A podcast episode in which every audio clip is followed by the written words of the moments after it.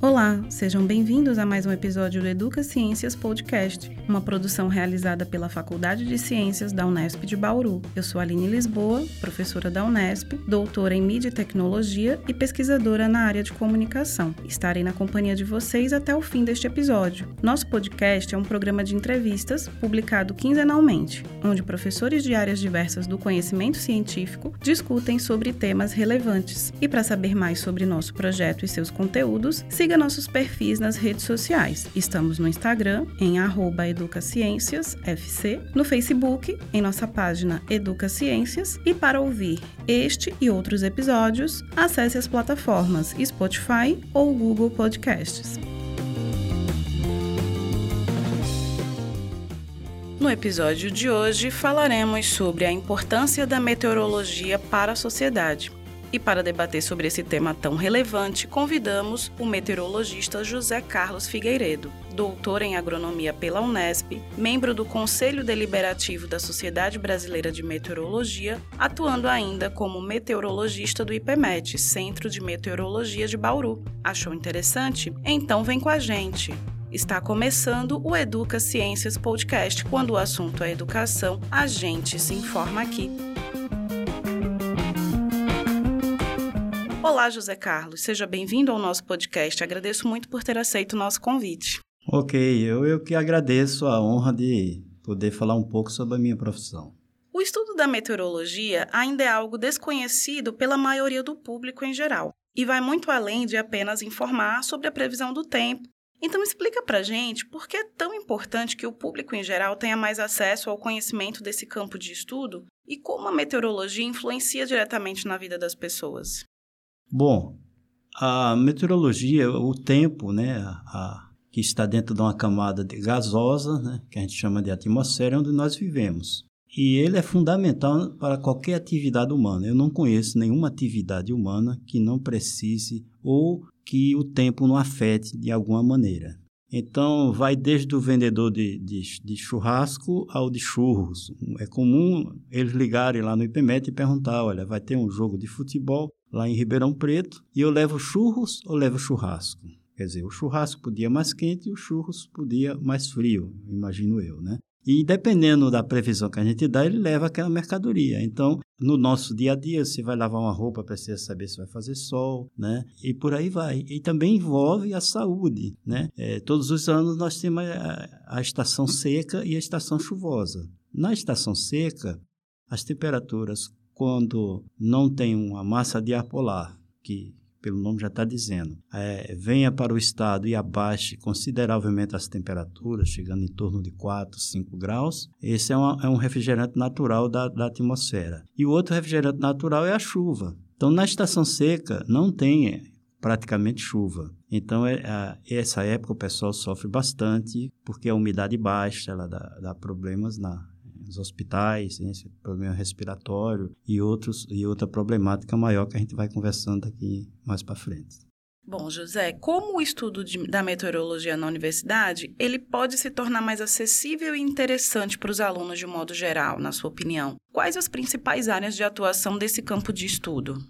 Olha, a universidade ela pode participar. Há alguns anos eu fiz um projeto chamado o, IPMET vai às escolas. E eu dei preferência pelas escolas da periferia, onde com segurança a informação da, da, da ciência chega mais tarde lá. Diferente do, das escolas particulares, né? Que tá mais, é mais rápido a informação lá. E essa seria uma maneira da, da, das pessoas conhecer mais sobre a, a a meteorologia, principalmente já na formação de entre crianças e, e adolescentes, para eles entenderem melhor. A meteorologia, ela é uma ciência chamada de exata, na verdade, não existe ciência exata, toda ciência é quase exata, né? E, e aí, mas é, é considerada ciência exata e, e por isso precisa de conhecimentos de física e de matemática, às vezes com uma certa profundidade. E essa, essa daí também é um desafio que muitos alunos, acredito eu, entram nas escolas porque vê um apresentador, apresentadora do tempo lá todo bonitinho, mostrando o mapa, né? Ah, também quero ser isso daí, né? E aí, mas precisa antes conhecer a meteorologia. E a meteorologia tem muito a pesquisar ainda. A gente existe temas é, bastante polêmicos como o aquecimento global, mudanças climáticas, só que são temas que afetam a população de um modo geral. Então, o que a universidade pode fazer né, retornar isso daí, é fazer tipo feiras. E, eventualmente tem feiras, como houve recentemente no aeroporto, e onde o IPMET esteve presente lá, mostrando alguns equipamentos e o, o que é um radar meteorológico. Mas tudo isso aí é, faz parte do nosso dia a dia, né? Verdade, José, é importante desmistificar um pouco essa ideia de que meteorologia está só para a previsão do tempo. Exatamente. Né? As pessoas dão muita ênfase a isso, mas esquecem que, por exemplo, a meteorologia tem é, uma relação muito intrínseca com a agricultura, por exemplo, né? Que é a próxima pergunta que eu vou fazer para você. Hum. Né? Em relação a essa área da agricultura, de que modo é, você percebe esse impacto da meteorologia na cadeia produtiva desse setor? Olha, ela é fundamental. Tanto é que eu fiz mestrado e doutorado em agronomia né? Porque a, a, agronomia, a parte da agricultura, né, vamos falar assim, ela é refém da, da do tempo, certo? É, ela precisa demais de, de chover na hora certa e não chover também na hora certa. E para isso eles têm que estar atentos com as, com as previsões de tempo, com a climatologia do local onde ele vai colocar a plantação dele. Então, aí são fatores que os agrônomos sabem que são é, imprescindíveis para, para a agricultura em geral, né? Então, não foi à toa que eu fui fazer esse mestrado e doutorado lá, né? Exatamente para, para é, mostrar mais ferramentas que os agrônomos podem usar. E para finalizar nossa conversa, sabemos que você faz parte do IPMET, que é o Centro de Meteorologia de Bauru, que é interligado ao Unesp também. Você poderia falar para gente como funciona o trabalho de vocês lá e qual a importância do IPMET para a população? Então, o IPMET, na verdade, hoje em dia, né, eles são os olhos do estado de São Paulo. Nós fazemos vigilância meteorológica. Por exemplo, os radares detectam a tempestade e nós temos programas feitos programas avançados de, de modelagem que faz a, a previsão para onde essa tempestade está indo. E nós treinamos as defesas civis a, a, cada quatro anos. Por que a cada quatro anos? Porque a cada quatro anos muda, costuma mudar os prefeitos. E quando um prefeito toma posse na cidade, a primeira coisa que ele faz é manda o cara da defesa civil, o coordenador, embora e põe outro. Esse outro que entra, ele está fora de um monte de coisa. Dentre elas, esse serviço que o IPMET presta a todas as defesas civis do Estado de São Paulo, certo? Então, eles são treinados para eles acessarem as informações de radar e tomar as decisões, porque cada cidade tem uma particularidade, né? Nós temos aquelas, aqueles pontos aqui em Bauru, onde toda vez que chove muito, provoca enchentes, entendeu? Então, é, é necessário a gente ter uma operação bem definida com o atual coordenador, o Rian, ele é Rial, ele é o, o coordenador da Defesa Civil aqui de Bauru, e nós, através desses sistemas tipo WhatsApp, um grupo que a gente criou, quando a tempestade está vindo, a gente avisa para eles, às vezes nem precisa avisar, porque eles já foram treinados e eles mesmos tomam a decisão de bloquear uma rua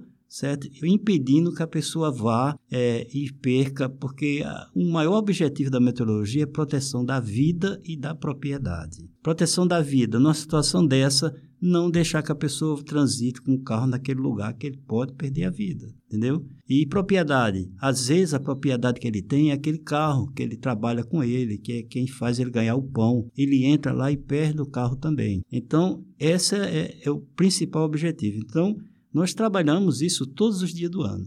De Natal a Natal, a gente está lá de plantão. É, por né? enquanto está funcionando 24 horas, que nós estamos necessitando de pessoas, né? O quadro está deficitário, mas estamos a, tran a, trancos e barrancos, né? Que as pessoas falam, levando, por enquanto, esse, esses quatro períodos: manhã, tarde, noite e madrugada. E até você não vai acreditar. No dia do aniversário da sogra, a gente vai trabalhar.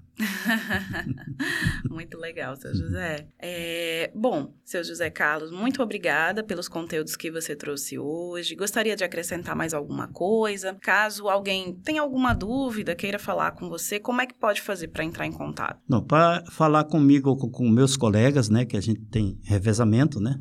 Então, é ligar direto no IPMET, né, nos telefones disponíveis na internet. Pode clicar lá na IPMET, na internet, que vai achar rapidinho. E pode falar conosco ou acompanhar nossas informações na internet também. Tem muitas pessoas que têm que tem isso já no computador. Todos os dias olha, eu acho que todo mundo devia fazer isso. Nos Estados Unidos, na década de 90, eu tive lá para fazer um curso num, para um computador que levou 15 anos para chegar no Brasil, mas naquela época era difícil mesmo. Então eu fui lá e passei alguns meses lá treinando com os americanos. Uma coisa eu aprendi, além da, das técnicas que eles nos ensinaram, é que o americano não sai de casa sem consultar o tempo. É impossível um americano viajar de férias sem consultar o tempo. E isso evita que ele perca a vida e a propriedade e às vezes até a família toda, né? Esse costume, esse hábito o brasileiro não tem ainda, entendeu? E aí eu aproveitei uma oportunidade dessa que você está me dando, é maravilhosa para avisar as pessoas, olha, entra na página do IPMET, está lá a imagem de radar, se tiver dúvida, liga, mas não viaje sem consultar. Você não sabe o que está te esperando lá na frente, principalmente no verão, onde forma a tempestade, a torta e a direita. Então, essa é uma coisa boa. E uma, e uma mensagem que eu queria dar agora: olha, nós não precisamos tocar fogo em nada para viver. E é comum a mídia dizer que aumentou o número de queimadas porque, por causa do tempo que está seco. É como se o tempo fosse o responsável pelas queimadas, que não é verdade. Não existe combustão espontânea. Só tem um elemento químico, infelizmente agora eu sempre esqueço o nome dele, que é criado em laboratório e submetido a 30 graus ele pega fogo sozinho. Mas é um elemento químico criado em laboratório. Na natureza não tem nada que pegue fogo sozinho. Todo incêndio é, é causa de alguém que tocou fogo em alguma coisa. Vai desde aquele lixinho que o pessoal faz no jardim das casas deles e, e faz aquele amontoado, toca fogo, fica ali olhando, aqui eu estou controlando o fogo, certo?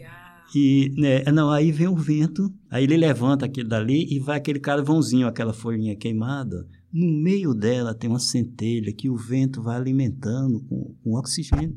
O vento é oxigênio, né? Ele vai alimentando. Então lá na frente cai num, num lugar e está feito um incêndio. Tem também o criminoso, que queima por queimar. Tem o que joga a ponta de cigarro, na, na, entendeu? Então, pode ver que a ação humana é quem, é quem provoca o um incêndio. Não é o tempo. O tempo nós temos todo ano, estação seca e estação chuvosa, entendeu? Em nenhuma dessas atuações, o, o, o, o tempo não vai pegar fogo em nada, entendeu? É nós, nós temos que bater no peito e dizer, eu sou responsável por isso. Eu não posso fazer isso, eu tenho que ensinar meus filhos. Não brinque com fogo. Aliás, os pais ensinam, né? Não brinque com fogo. E isso aí vale para dentro de casa e também lá fora. Então, essa é uma mensagem que eu gosto de dar por, quando tem oportunidade. É muito importante até para a saúde da gente.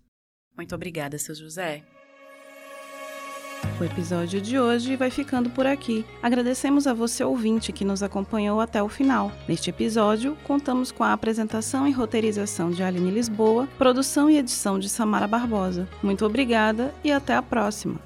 Você ouviu o Educa Ciências Podcast. Quando o assunto é educação, a gente se informa aqui. Espero vocês no próximo episódio. Até lá!